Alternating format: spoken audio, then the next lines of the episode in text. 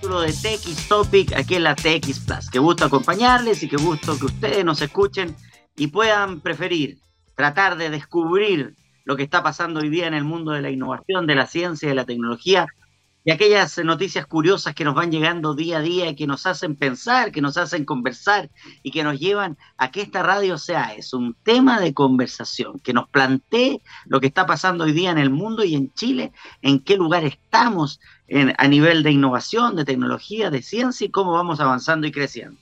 Y en un ratito más vamos a conversar con Javier Bonmares. Él es eh, coordinador de innovación del Hub APTA, APTA Andes Pacific Technology Access, esta plataforma de transferencia tecnológica que ha crecido muchísimo, que hoy día está a nivel internacional y que contribuye a la comercialización de, en este caso, lo que vamos a hablar hoy día, de un innovador probiótico chileno desarrollado en la Universidad de Concepción para combatir el cáncer gástrico.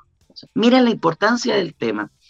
Eh, el cáncer gástrico, que lleva muchas muertes en Chile, eh, produce eh, lamentablemente gran cantidad de muertes del cáncer gástrico y se está hoy día eh, generando un probiótico chileno de la prestigiosa y extraordinaria Universidad de Concepción, de la doctora Apolinaria García Cancino.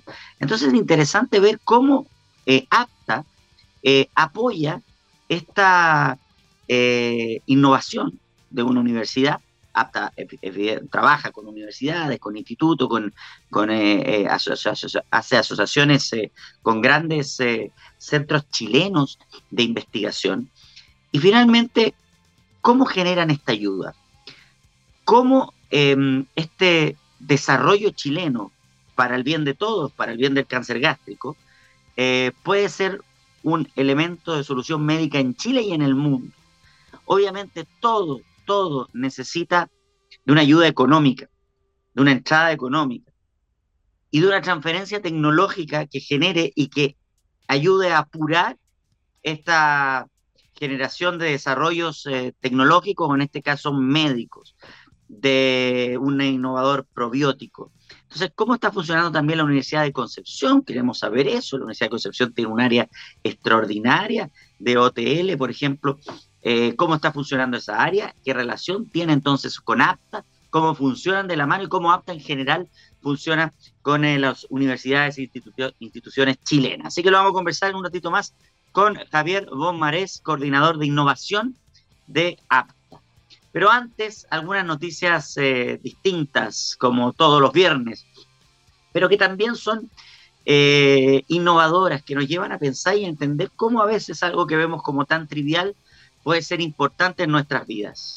Escuchen este titular. Tocar un instrumento musical te puede hacer más inteligente. Y esto lo comprueba un estudio. Eh, entonces uno empieza a pensar, oye, yo toco, no sé, guitarra hace tantos años, conozco a alguien que toca algún instrumento, pero no sé, no lo considero tan inteligente. Es el desarrollo de cómo y escuchen porque les voy a compartir esta noticia de cómo ciertos instrumentos o la capacidad de meterse en el mundo de la música te lleva a poder tener mayor inteligencia. Vamos a ver. Por ejemplo, pensando en los hijos, uno puede hacerlo desarrollándolo desde ahí. Si quieres apuntar a tu hijo a una actividad extraescolar y no sabes a cuál, hay una sugerencia. Y dice esta investigación que a futuro lo puedes agradecer. Y ahora que vienen las vacaciones de verano, para que los niños no estén ahí tirados, puede ser una buena idea que aprendan a tocar un instrumento. Y ojo, ¿ah? que no aprender un instrumento no tiene que no conlleva un gasto extraordinario, porque uno piensa, ah, va tocar un instrumento, hay que contratar a un profesor particular, eh, hay que comprar esos instrumentos que a veces son tan caros. Sí, a lo mejor hay que hacer un esfuerzo por tener un instrumento, pero ese instrumento le va a ayudar a ese niño a desarrollar habilidades y según este estudio, a ser más inteligente. Eh, y hoy día, gracias también a la tecnología y a los avances y a las comunicaciones que tenemos por redes sociales, por ejemplo, en YouTube hay muchísimos tutoriales para aprender a tocar instrumentos. Y los jóvenes, los niños que les gusta tanto esta interacción con YouTube, sería interesante que puedan tener una interacción con YouTube desde los tutoriales de aprendizaje de instrumentos. Comprar una guitarra hoy día, si buscas, puedes encontrar una buena guitarra a un precio no tan caro. Eh, yo creo que comprar, por ejemplo, un instrumento es hoy en día, y lo vamos a, a ver en este estudio, una inversión. Comprarle un instrumento a un niño hoy en día es una inversión. Una inversión para sus capacidades, para su desarrollo intelectual. Por eso este, este, este especial que sale hoy día acá habla entonces de niños o personas que tocan instrumentos pueden ser más inteligentes. Mira, los niños actuales tienen que pasarse el día haciendo, por ejemplo, eh, tareas o, juegos en, eh, Internet o, o, juntar laminitas en el mundial, dice el estudio. Bueno, desde karate a jitsu, ballet, pintura, arte dramático, son horas y horas sin parar ni un momento para llegar a convertirse en adultos perfectos y funcionales. Hay, cree, hay quienes ven en el arte una posibilidad real de encontrar ahí un espacio para que los niños desarrollen algo. Bueno, a veces parecen tan estresados que ni siquiera les da tiempo a jugar, porque los padres quizás deberían primar por una actividad que sus niños, por lo menos, les parezca divertido. Eso es evidente. Yo creo que a un niño no lo podemos obligar a hacer algo si no le gusta hay que mostrar la diversidad de instrumentos o la diversidad de actividades que puedan tener y darse cuenta si realmente algo le gusta. A veces uno como, papá, hasta sin darse cuenta, queremos llevar o enfocar a nuestros hijos hacia algo, que finalmente algo que nosotros nos gusta, que nosotros queremos proyectar, que no pudimos hacer y queremos proyectarlo en él, en nuestro, o en ella, en nuestros hijos. Y eso no está bien. A nuestros hijos tenemos que ver qué les gusta. El colegio te puede apoyar y decir, oye, le encanta pintar, le encanta cantar, le encanta el fútbol, le encanta el básquetbol, le, encanta el handball. Ojo, por ahí tiene que ir, por donde realmente le entretenga. La música ayuda e influye en la capacidad cognitiva general. Un estudio de ahora, de, octubre de 2022, sugiere que aprender a tocar un instrumento musical puede ayudar, al menos a largo plazo, sí o sí, a que el niño fomente capacidades. Según esta investigación, se analizaron datos de un grupo de personas que crecieron en Escocia y nacieron en 1936.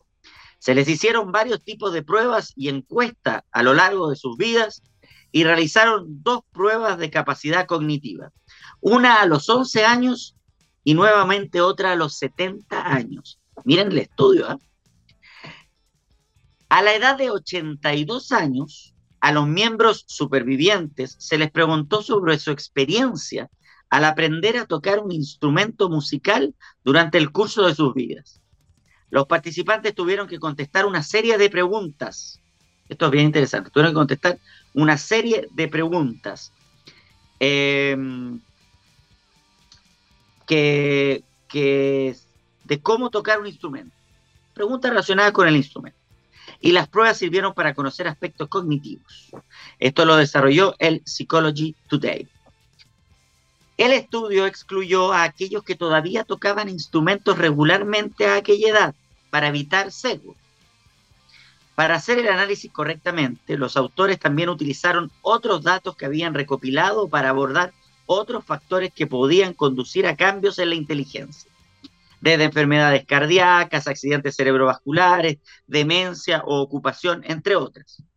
El cuestionario sobre experiencia musical preguntaba sobre el número de instrumentos tocados, años de experiencia, de práctica y horas semanales de práctica. De esta forma, los investigadores pudieron ver si más experiencia con un instrumento tenía un mayor impacto en la capacidad cognitiva que menos experiencia. El análisis sugiere que hay una relación leve pero estable entre tocar un instrumento y el aumento de la capacidad cognitiva a lo largo de la vida. La experiencia de tocar un instrumento condujo a un aumento de poco más del 1% en el rendimiento de pruebas de capacidad cognitiva en promedio, si bien eso puede no parecer mucho, las personas tienen muchas experiencias en su vida y la mayoría no generan un mayor rendimiento cognitivo. Por, por eso la música sí. Y ese 1%, 1 es muy importante. Estos hallazgos nos explican por qué tocar un instrumento podría tener este efecto sobre la capacidad. Una faceta que puede ser importante es que ayuda a enseñar a las personas un ciclo completo de cómo el compromiso y la práctica conducen a la mejora. Cuando te involucras en una práctica estructurada y deliberada con un instrumento, mejoras. Esta lección puede transferirse a otras cosas que las personas aprenden, lo que a largo plazo podría conducir a mejoras en el rendimiento cognitivo general. A mí me parece muy interesante porque la música en sí es eh, una oportunidad de introducirse en un mundo maravilloso. La música entrega un mensaje, te entrega una armonía, te entrega una capacidad de relajo o de comportamiento y te, te lleva a aprendizajes. Ojo que este estudio no, no, no, no está acá eh, el profesional de la música, porque el profesional de la música vive de la música, es un músico. Por lo tanto, toda su relación cognitiva está ahí en la música, que es lo que él hace. Esto es para quienes, por ejemplo, trabajamos en otra cosa nada que ver. Y tenemos como el elemento distractor o elemento de, ayuda la música, una, una guitarra. Aquellos que tocan guitarra saben perfectamente que al momento de sentarse con una guitarra, les genera un relajo, les genera una adrenalina, les genera una, capacidad de meterse en otro mundo, de olvidarse de la pega. Si tú tienes todo el día un trabajo y llegas a tu casa y te enfocas en un instrumento, o por ejemplo te gusta cantar y tienes un televisor, hoy día en YouTube tienes el karaoke abierto. Hoy día un micrófono con un parlante de verdad que hasta como idea de regalo Navidad lo encuentras por 30 mil pesos el parlante con el micrófono inalámbrico. Y en algún momento de relajo te conectas y cantas. Y el cantar te relaja, te saca las tensiones. La guitarra, la batería, eh, cualquier instrumento. Lo que pasa es que uno empieza después a encontrar otros instrumentos que, que pueden ser tal vez más, más, más complejos. Mi sueño, por ejemplo, personal, es tener un piano y poder tocar piano, sentarme a tocar piano y poder sacar canciones, así como Valentín Trujillo, el tío Valentín. Y que esté la familia, los amigos y uno tocando y cantando. Eso es mi sueño. Obviamente no lo he podido cumplir porque un piano significa un gasto extraordinario. Es caro tener un piano. Pero, pero si alguna vez se da, quién sabe, podríamos tener un piano y, y poder tener un profesor y también los tutoriales de YouTube y aprender a tocar piano. Por ejemplo, mi amigo Eduardo Fuentes, que tiene un programa acá en la TX eh, eh, Plus, él eh, toca mucho y es experto en triángulo. Él desde chico, su papá le regalaron un triángulo, el clásico triángulo, y él se hizo experto en triángulo y participó en coros, en, coros de, la iglesia, en coros del barrio, y él toca el triángulo. Y yo le digo, pero en verdad el triángulo no es muy no es, no es muy quitador de tensiones, ah, no no, pero me dice que sí, porque está muy atento al momento que le toca el triángulo. Y si uno pone atención a un grupo musical que tiene triángulo, efectivamente el triángulo tiene su momento. Y él dice, bueno, ese es mi momento. Por lo tanto, es un ejemplo que todos podemos vivir desde distintos instrumentos. Así que me parece muy interesante eh, este, enfoque que da el Psychology Today de cómo tocar instrumentos te hace más inteligente y evidentemente te ayuda al estrés, a tener, eh, a tener un mejor momento y a estar más relajado. Nos vamos a ir a la música que hoy día pone Marquito. Gabriel Cedrés, no sé, está, no, no está, ya no, está, no sé, no sé de Gabriel Cedrés, bueno. Pero Marquito sabe mucho de música, así que Marco, algo entretenido nos va a ayudar en este día viernes porque en TX Plus somos científicamente rockeros. Y a la vuelta de la música conversamos con Javier Bonmares, coordinador de innovación de APTA, el Hub APTA. Y vamos a ver cómo están trabajando con la Universidad de Concepción y con este innovador probiótico chileno desarrollado para combatir el cáncer gástrico. Así que de verdad pongan mucha atención a la conversación que tendremos el día de hoy aquí en TX Topic. Buena música, ya volvemos.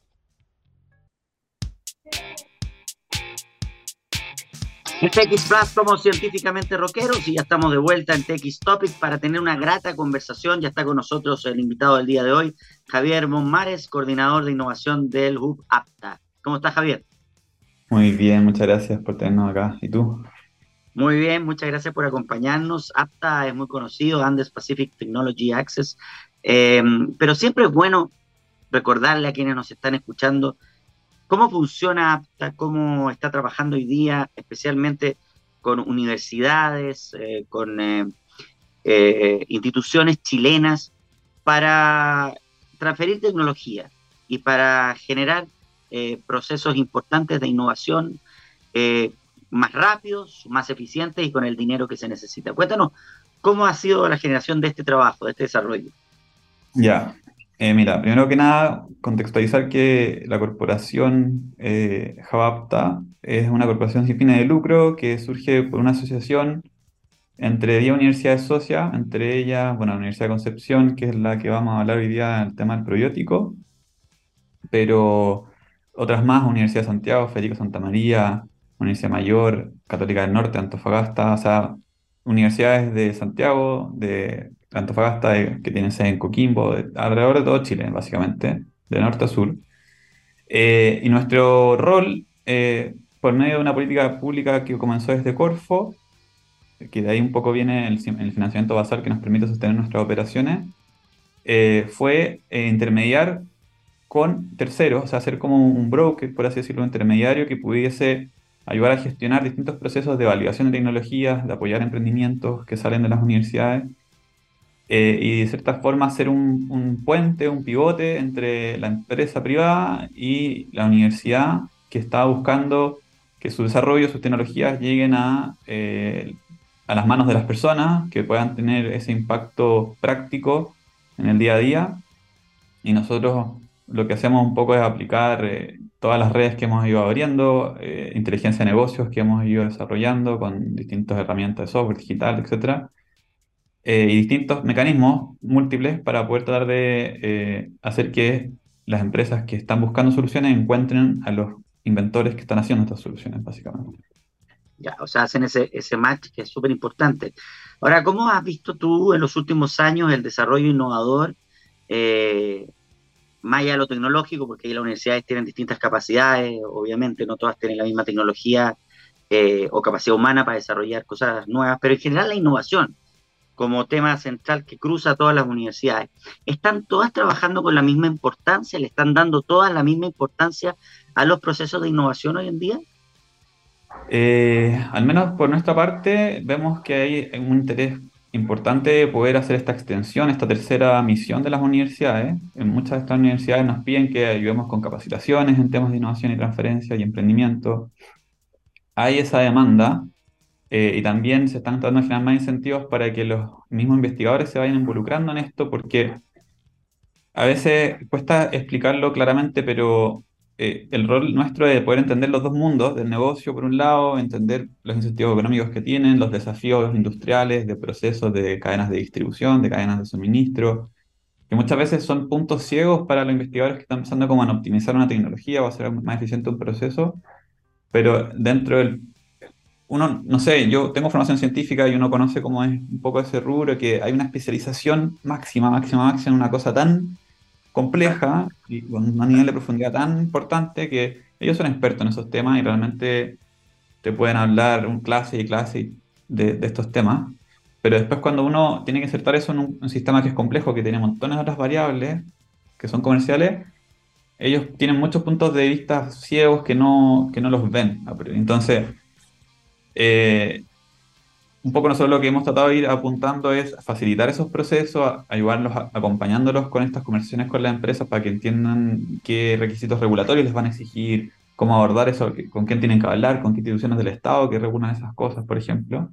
Y a la vez también, aparte de acompañarlos, aparte de darles distintos mecanismos de financiamiento, como en nuestro programa que coordino yo, que es Field the Gap, donde apoyamos el desarrollo probiótico, otros mecanismos como AptaBuilder, que es de emprendimiento, se viene otro más que una premisa que no sé si ya se está difundiendo de, desafíos en inteligencia artificial.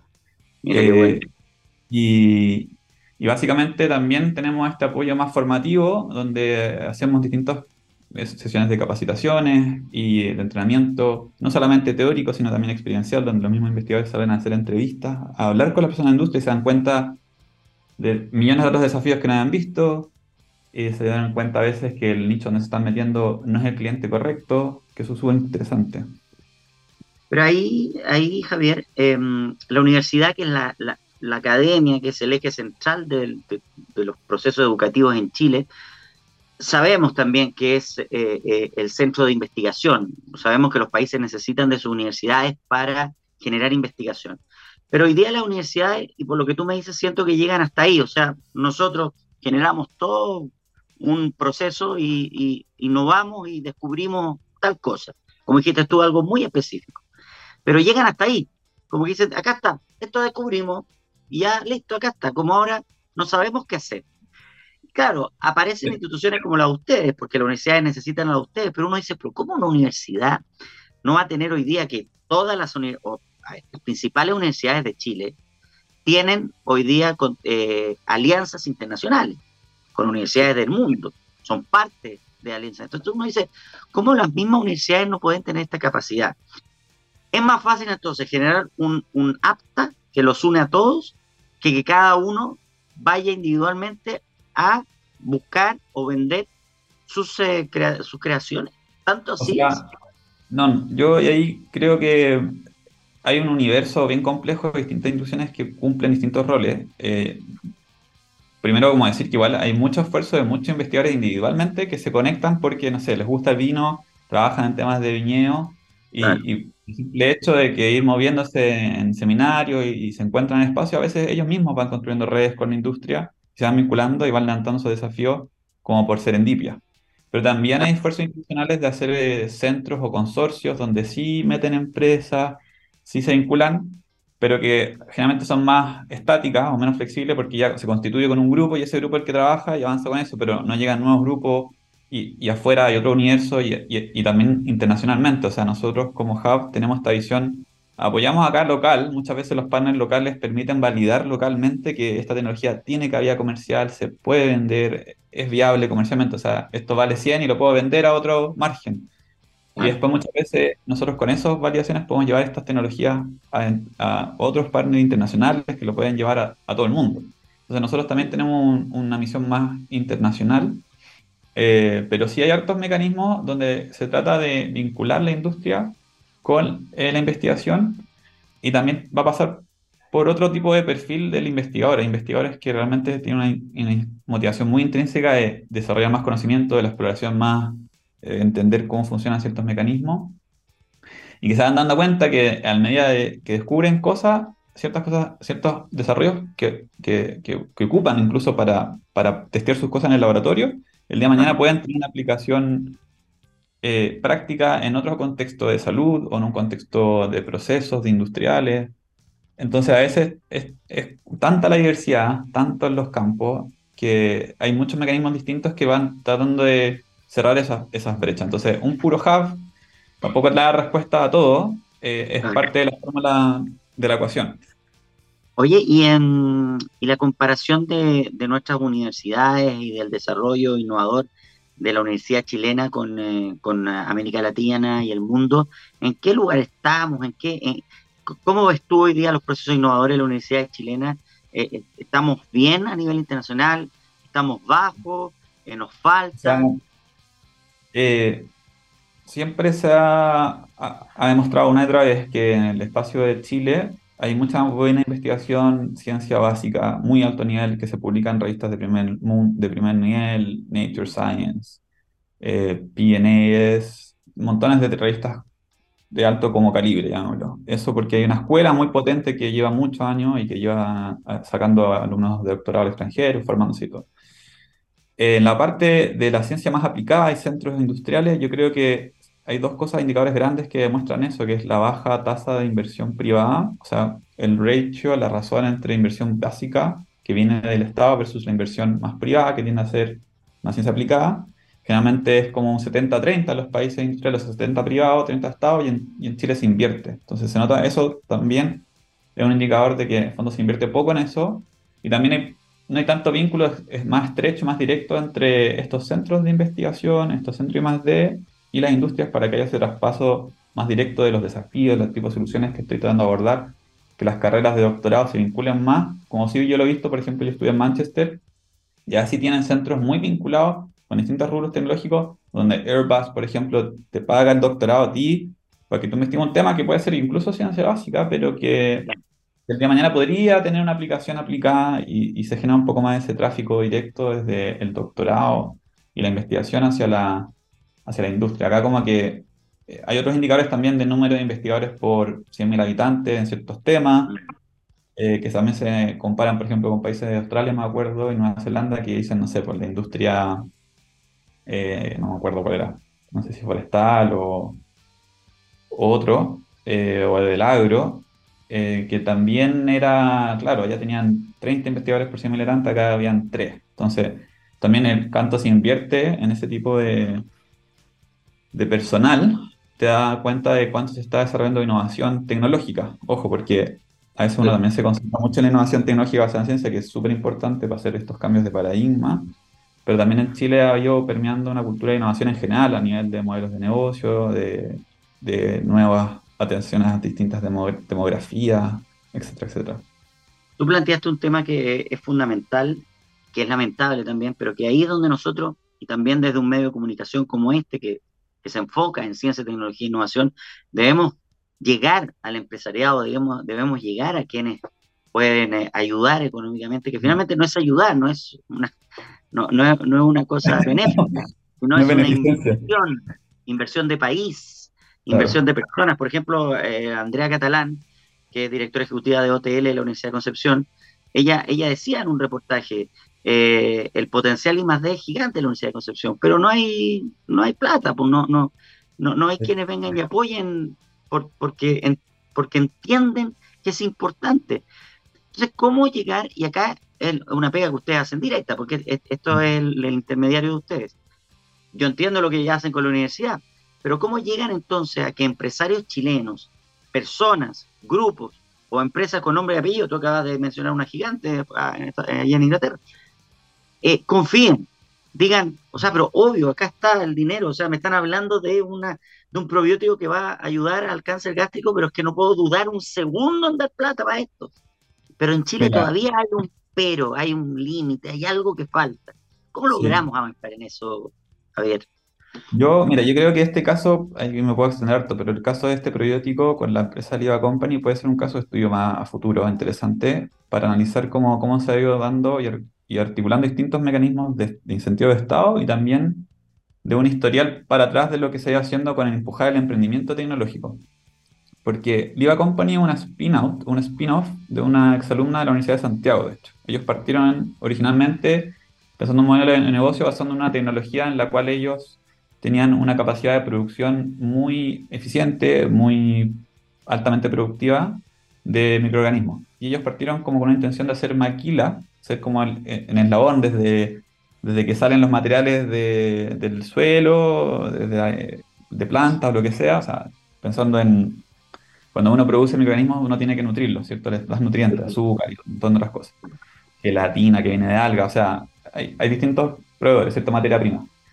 Y después de eso hay un productor que te cala las bacterias y después ese productor se lo pasa a alguien que a lo mejor lo pone en un capsulado, ese capsulado después se vende en una farmacia y le llega al consumidor final. Entonces en esa cadena ellos partieron originalmente con la idea de hacer maquila. ¿ya? Y te cuento esta historia, va a llegar a un punto.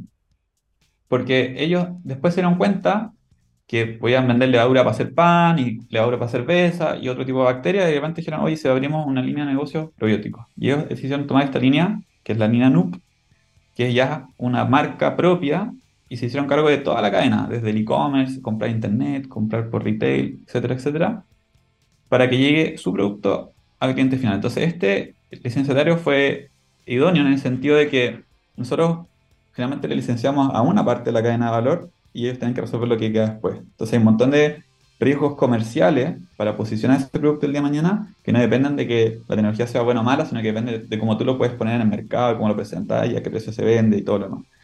Entonces, ella y su equipo, Catalina y su, todo su equipo, tenían intrínsecamente en su ADN esa eh, capacidad innovadora y emprendedora porque partieron desde una universitaria que entiende de ciencia, entiende de innovación y entiende de desarrollar productos nuevos y tener que pasar por todos esos procesos regulatorios y todas esas dificultades.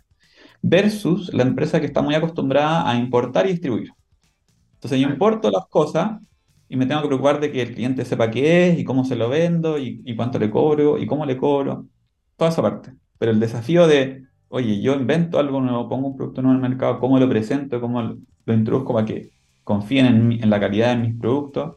Ese es el desafío real desde el punto de vista de poner el producto en el mercado. Y ese tipo de conocimiento, de poder entender la ciencia muchas veces y poder articular, es lo que dificulta. Entonces yo creo que hoy en día hay muchas empresas que han ido desarrollando áreas de más de, porque tú con Chetoro, que claro, es una empresa internacional y tiene que competir en mercado internacional y se ve obligada a competir tiene que mantenerse ahí vigente, tiene que mantenerse innovando. Entonces, han tenido que ir desarrollando competencias para poder ellos mismos hacer y más de, el poder acceder a más de que venga de otros centros y poder hacer la innovación abierta, que le llaman, que finalmente la innovación abierta es como un poco como innovación innovación, porque la innovación siempre en muchas, el 99% de las veces tú colaboráis con otros. Entonces, eh, ¿cómo se hace? Yo siento que en este caso, nosotros, ¿qué es lo que aportamos como hub? es que nosotros ponemos a disposición un recurso para hacer las validaciones y ese, ese, ese hueco que queda entre que se inventa algo, se prueba, se está muy bien en el laboratorio universitario y poder financiar las actividades para que la empresa lo tome y diga, ok, esta ya está con un nivel de certidumbre técnica alta, pero yo necesito probar ciertas cosas de certidumbre comerciales. Yo puedo escalar esto, producirlo a escala, producirlo en las concentraciones que yo necesito para poder vender un producto en el mercado, porque si yo, por ejemplo, solamente puedo producir y, llega a una información como más técnica, una cantidad de concentración de día elevado a 10 y yo necesito vender lo mínimo de día elevado a 15, si yo no puedo hacer esa transición, que es como una, un desafío industrial, eh, no lo voy a poder vender. Entonces nosotros con, con, el financiamiento que manejo yo, el programa que manejo yo, que es Field the Gap, lo que dijimos fue, ok, gastemos una cantidad de recursos bien acotada en demostrar que esta bacteria puede producirse a escala, porque ya demostramos que funciona con los pacientes, que tiene estos resultados bastante benéficos contra el Helicobacter pylori. Eh, lo, probamos y ese riesgo no lo tomó la empresa, lo tomamos nosotros, por así decirlo, al seleccionar ah. este proyecto. Entonces le quitamos el riesgo a la empresa y ella puede tomar los riesgos comerciales que implica eso. Ahora, a ver, acá hay, hay hartas variantes, porque estamos hablando de un probiótico. Eh, entonces ya tiro nos vamos a, la, al gran mundo de la farmacéutica y la potencia y la fuerza que ellos tienen. Por lo tanto, si tú me hablas de un probiótico que puede combatir el cáncer gástrico, evidentemente las farmacéuticas se, te pueden venir encima para de inmediato eliminar su realidad. Si no, no crean en los probióticos y siempre andan buscando que los probióticos no, no funcionan. Eh, o sea, es una competencia que hay ahí gigante, muy compleja. Un tema importante el que estoy tocando. Yo lo estuvimos hablando hace poco con Catalina respecto a cómo se está normando el tema de la identificación del probiótico como un suplemento alimenticio. ¿no? Entonces, pasan dos cosas. Bueno, nosotros siempre hemos comunicado que combate eh, el cáncer gástrico porque, bueno, de partida cáncer gástrico en Chile es súper importante, como el cuarto mayor cáncer nacional. Y eh, una de las principales causas que se ha estudiado que se vinculan con el cáncer gástrico es la infección por Helicobacter pylori y lo que el Helicobacter pylori va haciendo. Pero el Helicobacter pylori tiene una prevalencia muy alta en Chile, como 50% de la población, y en otros países como en China está en 70, 80. Y lo que generalmente hace como síntoma regular es síntomas estomacales, otros como malestares intestinales, pero eh, no la no es que si tú tienes Helicobacter pylori automáticamente va a tener cáncer, solo que hay un, hay un porcentaje, hay unas cepas específicas que son un poquito más agresivas, que son las que, eh, que es un porcentaje como el 2% más o menos, que puede llevar a dar eh, cáncer gástrico. Entonces nosotros lo que tratamos con este probiótico es que este probiótico lo que hace sirve para post-tratamiento o preinfección, para prevenir la infección de Es como un suplemento para, para fortalecer tu, tu microbiota, para que ellos habiten colonicen y impidan que el Helicobacter pylori se pueda instalar y, obviamente también prevenirlo. Por eso ahí súper importante la, información, ¿eh? porque esto es para combatir, no es para mejorar no es para solucionar, no es para eliminar. Un antibiótico y hay cepas resistentes a antibióticos también hoy en día, ese es otro tema. Pero es que ahí es súper interesante el tema y, tú mismo dijiste que lo han conversado, imagino que la Universidad de Concepción también es un tema. A mí en la televisión me ha tocado mucho, eh, y, lo estoy haciendo, eh, hacer, em, eh, digamos, propaganda, comercialización de probióticos. Y en este caso un probiótico para la osteoporosis. ¿Ya? Ha vendido más de 3 millones. O sea, más de 3 millones de personas en Chile consumen ese producto. ¿Ya?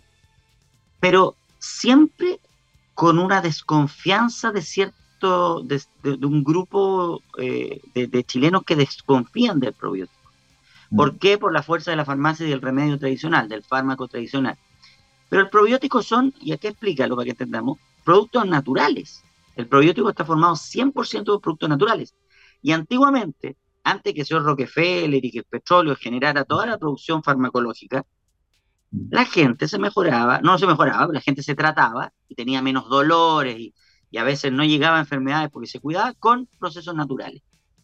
Entonces es muy extraño saber que el mundo se inició médicamente con procesos naturales y que hoy día podemos volver a procesos naturales, pero hay ahí una, una guerra interna que es muy compleja y para usted va a ser muy compleja. En, en general, los fenómenos de cómo el conocimiento va permeando en la sociedad y cómo se van entendiendo ciertas cosas es un, un, campo completo.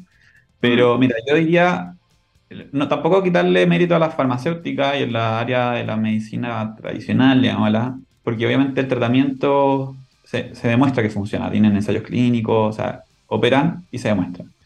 Los probióticos hoy en día no, no, tienen una exigencia regulatoria tan extensa porque tampoco te prometen que te van a tratar. Nosotros lo que hizo la Universidad de Concepción hizo un ensayo con 75 pacientes y lo que hicieron fue tomar puros pacientes que estuvieran libres de Helicobacter pylori, le dieron placebo, le dieron a, la otra mitad eh, el probiótico y los tiraron de vuelta a la sociedad, los volvieron a medir, que es un poco lo que se hace con cualquier estudio clínico.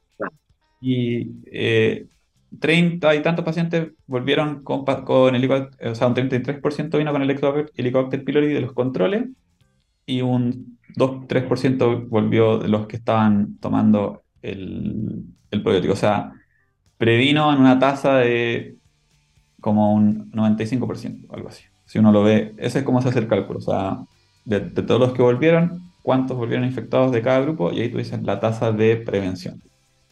O sea, funciona. Sí. Eh, ahora, yo creo que en general todo este tipo de estudios hay que tratar después de sostener y ir replicando en el tiempo, eh, porque un estudio clínico en Estados Unidos con la FDA te va a pedir mil pacientes.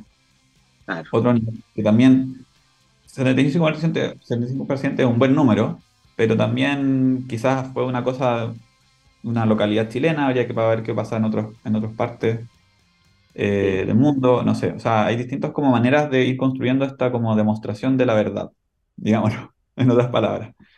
Es eh, y, y también eh, pensar en que había otro fenómeno histórico, es que el tema de la higiene y del, descubrimiento de las bacterias, o sea, desde que se descubren las bacterias, las bacterias eran malas. Todas las bacterias malas hay que matarlas a todas y destruirlas, y higienizarnos por todos lados, higiene para allá, higiene para acá, o sea, las está bien. Tener higiene tiene un, todo es bueno hasta cierto, hasta cierto punto, ¿cierto? Cuando te, te a ir al extremo, y, y, lo que se ha visto es que se ha ido destruyendo mucha microbiota natural, que antiguamente el niño que tomaba tierra y se le metía a la boca, y eh, con las cesáreas, por ejemplo, tanta cesárea también ha perdido microbiota natural que ocurre cuando sale el bebé por el tracto vaginal. Entonces, se ha ido demostrando que, que no es bueno matar a las bacterias indiscriminadamente. Y aparte de lo que lleva también la resistencia al antibiótico, etcétera, etcétera. Bueno, siempre han dicho en nuestra época, cuando éramos chicos, que, que jueguen con tierra, que, que da lo mismo, que, que, eso le va a fortalecer en un futuro, va a estar más preparado. Eh, claro, y es, en el fondo enfrentarse a la naturaleza, a, lo que tú estás diciendo. La maduración de tu sistema inmune también. O sea, niños no solamente a nivel de la imagen y tu cerebro está madurando, tu corazón está madurando, tus músculos y tu sistema inmune también todo tiene que trabajar y crecer. Entonces, parte del proceso también someterse a... Oye, Javier, bueno, tenemos que mencionar a la doctora Apolinaria García Cancino, que, es del laboratorio de, patogenicidad bacteriana en la Universidad de Concepción, que es la que eh, descubrió este probiótico, eh, y todo su equipo, obviamente. Em, pero, pero ¿por qué? ¿Qué pasa con el campo de los hospitales, que ahí tiene relación con el ámbito estatal, mm. público, y con las clínicas privadas, que, no sé, yo nunca en mi vida he estado en un hospital o una clínica donde me digan, tome este probiótico y vayas a la casa, Eso no, no, no, lo he visto nunca. Eh, ¿Por qué el Estado, el Ministerio de Salud o una clínica eh, no confían en, esta, en estos productos y, por ejemplo, el gastroenterólogo o cirujanos gástricos que, que piensan a, a trabajar con estos probióticos, ¿han tratado ustedes de llegar a ellos a ver qué, qué pasa con eso? Eh, yo creo que eh, es lo que hablábamos recién, ¿cierto? A veces cuando entra nuevo conocimiento, entran nuevas demostraciones, entra una evidencia científica, uno empieza a cuestionarse el conocimiento anterior y empieza a generar estos nuevos paradigmas. Eh, y en parte, para ir generando ese nuevo paradigma, no, no basta con el paper publicado, no basta tampoco con los ensayos clínicos, también tiene que ir socializándose y comunicándose. Yo creo que ese es el esfuerzo también que muchas veces uno menosprecia quizá o no, o no lo valora, que hacen este tipo de empresas como Oliva, que el día de mañana ellos van a estar comunicando y, educando a la población con evidencia, con antecedentes eh, que se dan estos efectos. Entonces, eh, yo entiendo que el IVA tiene contactos con gastroenterólogos que habla con médicos constantemente, que a veces son líderes de opinión, que a veces son como influencers a la vieja escuela, ¿cierto? Que van a congresos, van a seminarios, comentan, se publican papers, se discute, y va permeando de a poco el, el, que esto es una buena práctica. Porque finalmente así, así se van generando estas prácticas. En la medida que alguien descubre que, oye, empezó a hacer esto, imagínate en la época antigua, oye, me di cuenta que si lavamos, nos lavamos las manos se nos mueren menos, 20% pacientes menos. O sea, antiguamente, o sea, lavarse las manos fue como un descubrimiento. Porque efectivamente, claro, ha cargado bacterias que son patógenas y no te lavas las manos, vaya al siguiente paciente lo contamináis. bueno, descubrieron que la aloe vera te, te, ayuda a la cicatriz, a, las quepaduras, y esto es de la antigüedad. Claro. Entonces, yo creo que hay que ir de a poco avanzando en un mix, en un mix, en un equilibrio, como hablamos en general, con lo mismo que con los incentivos del Estado y los mecanismos del Estado y, y, y, y los centros de investigación y los consorcios y los hubs y Siempre hay que tener un sistema complejo, diverso, que permita abordar los problemas con distintos ángulos y distintas maneras. Y aquí con la medicina y con la salud también va avanzando hacia ese camino, la medicina personalizada, el entender que ciertas personas son más sensibles a los medicamentos, a pesar de que el estudio clínico diga la dosis es 1, puede que para ti en particular la dosis en verdad es 0,5. A ver, pero, pero llevémoslo a la práctica según lo que ustedes pueden hacer. Eh, en algún momento este probiótico ya, por ejemplo, va a estar listo para encapsularse y, enfrascarse y poder venderse con una marca y una empresa detrás. Porque ese es el link que van a hacer ustedes, ¿verdad? Está hecho. Ahora, ¿ah? Está hecho. Ese link ya. eso, eso, se va a encapsular y va a tener una marca, perfecto. Eh, ¿Cómo llegar a que, a que eso no solo lo veamos en una farmacia o en ventas por internet, sino que también en, un estudio médico, en un congreso médico, en, que apareció una noticia ayer de un fármaco para el Alzheimer? ¿Por qué no puede aparecer una noticia a ese nivel de un probiótico para el cáncer gástrico? ¿Qué crees tú que falta para generar eso? Eh, que la gente también demande ese tipo de noticias a veces, quizás, no sé, quizás también hay un tema, hay una pregunta bien compleja, no sé si tengo la respuesta completa. ¿Será inversión? ¿Será dinero? ¿Será inversión? ¿Será eh, publicidad? O sea, que claro, por ejemplo, el IVA está haciendo este esfuerzo, ella fue ahora a, por ejemplo, el Congreso InnoFood, Innovación en, Alimentos, InnoFood, y ahí están, fue con la investigadora, colaboraron, o sea, por eso te digo, ella como emprendedora, Catalina, y el equipo de IVA, tienen esa mentalidad de posicionar este producto. Por eso te digo que ellos, porque ellos partieron como emprendimiento, como startup tecnológico. Entonces, entienden esto que tú estás mencionando y invierten ese tipo de recursos, en ese tipo de esfuerzo, en, la difusión y que llegue ese, esa información. Eh, también pueden haber políticas de Estado, del Ministerio de Salud, en la medida que los grupos políticos que, están ahí como los think tanks que les llaman también, que muchas veces... Pero también hay temas geopolíticos, o sea, yo he ido estudiando un poquito, escuchando podcasts y viendo cosas de geopolítica también. hay un esfuerzo de, obviamente, si tú eres un país que produce fármacos, vas a seguir comunicando que los fármacos son la salvación porque ese es el negocio que tú exportas a nivel país. ¿cierto? Eso es lo porque tiene un potencial económico gigantesco. Claro. Y el fármaco tiene la ventaja que, claro, es una cosa pequeñita, que vale mucho, que es fácil de distribuir, que es súper escalable. Entonces, como negocio, es un negocio súper bueno. Mm. Es el tema. El gran, el gran negocio. Eh, pero, pero sí, o sea, la inversión tiene que venir de, de varias partes, pero también cada, cada, uno con su tema. O sea, nosotros de esta forma estamos incentivando el desarrollo de la ciencia y de la innovación, porque buscando este tipo de, de beneficios para la sociedad. Eh, y en general, yo creo que ningún científico ha intentado investigar y desarrollar algo con un fin perverso, per se. Solo que hay veces que las cosas se van dando que, o sea, el que inventó el auto de combustión no estaba pensando en el cambio climático cuando lo inventó. O sea, Einstein cuando desarrolló la energía atómica no estaba pensando en la bomba atómica. Entonces, eso es un poco... El que inventó el auto eléctrico no sabe lo que va a pasar en 200 años más. Ya, ya, la gente igual... Y bueno, hoy en día un poco eso es lo que se hace. Ya trata uno hacer ejercicio, ¿qué, para, ¿qué caminos puede tomar esto? O sea, ¿qué desafío van a tener con las baterías a futuro? ¿Qué desafío? Entonces ahí... Bueno, yo creo eh, que yo creo que también eh, leyendo y escuchando cosas del tema, eh, creo que lo natural va a ir volviendo, mm. va, va, a ser más importante.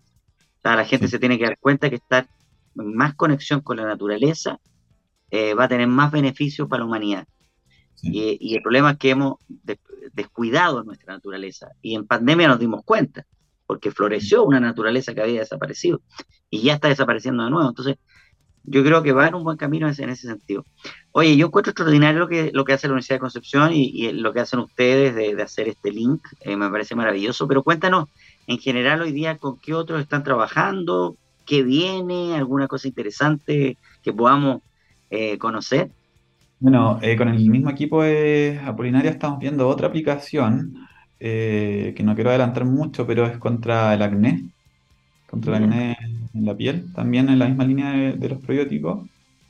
Eh, tenemos otros proyectos en temas de acuicultura, en temas de también forestal, como de, cosas que tienen menos impacto hacia el medio ambiente, pero también beneficios para el que exporta. O sea, si bien hoy en día hay industrias que se les cuestionan bastantes cosas que tienen negativas, la idea es que puedan funcionar y convivir sin generar tanto impacto negativo, reduciéndolo lo más, al más posible. Eh, y también tenemos otros desarrollos también con el Helicobacter pylori. No sé si será una tendencia, porque parece que hubo muchos brotes con el tema de la pandemia, parece que hubo mucha desatención. Ahí eh, y, creció mucho en, Asia y todo lo demás. También tenemos ahí, estamos viendo unos sistemas de diagnóstico de cepas, cáncer, de cepas pro cáncer bueno eso. Que, una cosa es diagnosticar que tenía Helicobacter pylori, pero otra es como, oye, tienes esta cepa, probablemente tenés que hacerte un chequeo en cinco años más, porque esta cepa te puede haber dejado un daño que va a empezar a generar una, la génesis de un cáncer en, un par de años más. Entonces, ¿qué pasa? Que se tratan antibióticos, me siento bien, chao, sigo mi vida, y después de cinco años más eh, te diagnostican un cáncer gástrico. Bueno, estoy, estoy haciendo una, una, historia, no sé en verdad si son, esa es la cantidad de años, los, los, los lapsos de tiempo, pero... No, pero es, el proceso, es el proceso que es lo importante. Oye, ya estamos casi terminando, Javier. Eh, tú me dijiste entonces que este probiótico desarrollado en la Universidad de Concepción por la doctora Polina García Cancino, Polinaria García Cancino, ya se, se va a empezar el proceso de, de encapsular, de, de, vender. Pronto eso eh, Mira, lo que hemos hablado con la empresa es que mm, ellos ya están haciendo como las pruebas de, para producción para enero y estar empezando a lanzar más o menos en febrero. Y también han ido explorando más caminos. Hay una empresa interesada en formar una bebida con este probiótico. Bueno. Eh, hay otras intenciones de llevar este probiótico a Brasil. Eh, así que también ahí, bueno, tenemos otras negociaciones con otras empresas en Europa que no están cerradas, así que no podemos decir más. Eh, y lo otro que igual quería solamente tenerme a, también agradecer toda la gran colaboración que ha sido con, la, con Andrea Catalán, con Claudio Rojas, con la gente de la, de la institución de la universidad, porque está el equipo del laboratorio, que ellos tienen su línea de investigación, pero pero también hay un espíritu muy colaborativo de trabajar juntos con, con, los que hacen el trabajo en terreno, o sea, con los investigadores, viendo qué están investigando, qué se puede proteger, cómo, cuál es la estrategia, qué hay que validar. Hay un trabajo muy intenso del equipo de la, la Oficina de Transferencia. Hoy día la, las universidades tienen que estar abiertas a eso, no se pueden cerrar, esto no, no puede ser una competencia entre universidades, esto tiene que ser al revés. Es un orgullo lo que hace hoy día la Universidad de Concepción, un orgullo para las otras universidades y así vamos a generar un mejor país. Esto tiene el primer beneficio de este desarrollo de probióticos para los chilenos. Sí, o sea, nosotros mismos nos vemos beneficiados de manera directa en la medida que eh, adoptemos estas tecnologías que son beneficiosas y también nuestras industrias crecen y nuestros desarrolladores e investigadores también se ven beneficiados, premiados por su esfuerzo y es un círculo virtuoso en el fondo. Es que los chilenos somos tan extractivistas y funcionamos tanto de, de sacar de la tierra y vender para afuera que le tenemos miedo a producir. Eh, no tenemos una industria nacional. Yo siempre digo acá en la radio que nuestra industria nacional son, eh, son las startups, son los innovadores, son, son todos los que están generando hoy día el trabajo en Chile. Eh, y no hay que tenerle miedo a la producción nacional. No hay que llevarlo todo para afuera para que lo hagan afuera. Que a veces puede ser más barato, pero tenemos que generar nuestra producción. Así que ojalá así sea. Oye, Javier, gracias. Gracias, muy interesante el tema. la radio siempre está abierta para para generar nuevas conversaciones y mucho éxito. Les vaya muy bien. Muchísimas gracias, José Miguel. Un gusto. Cuídate. Estés muy bien. Ahí está Javier Bonmares, coordinador de innovación del JAPA-APTA.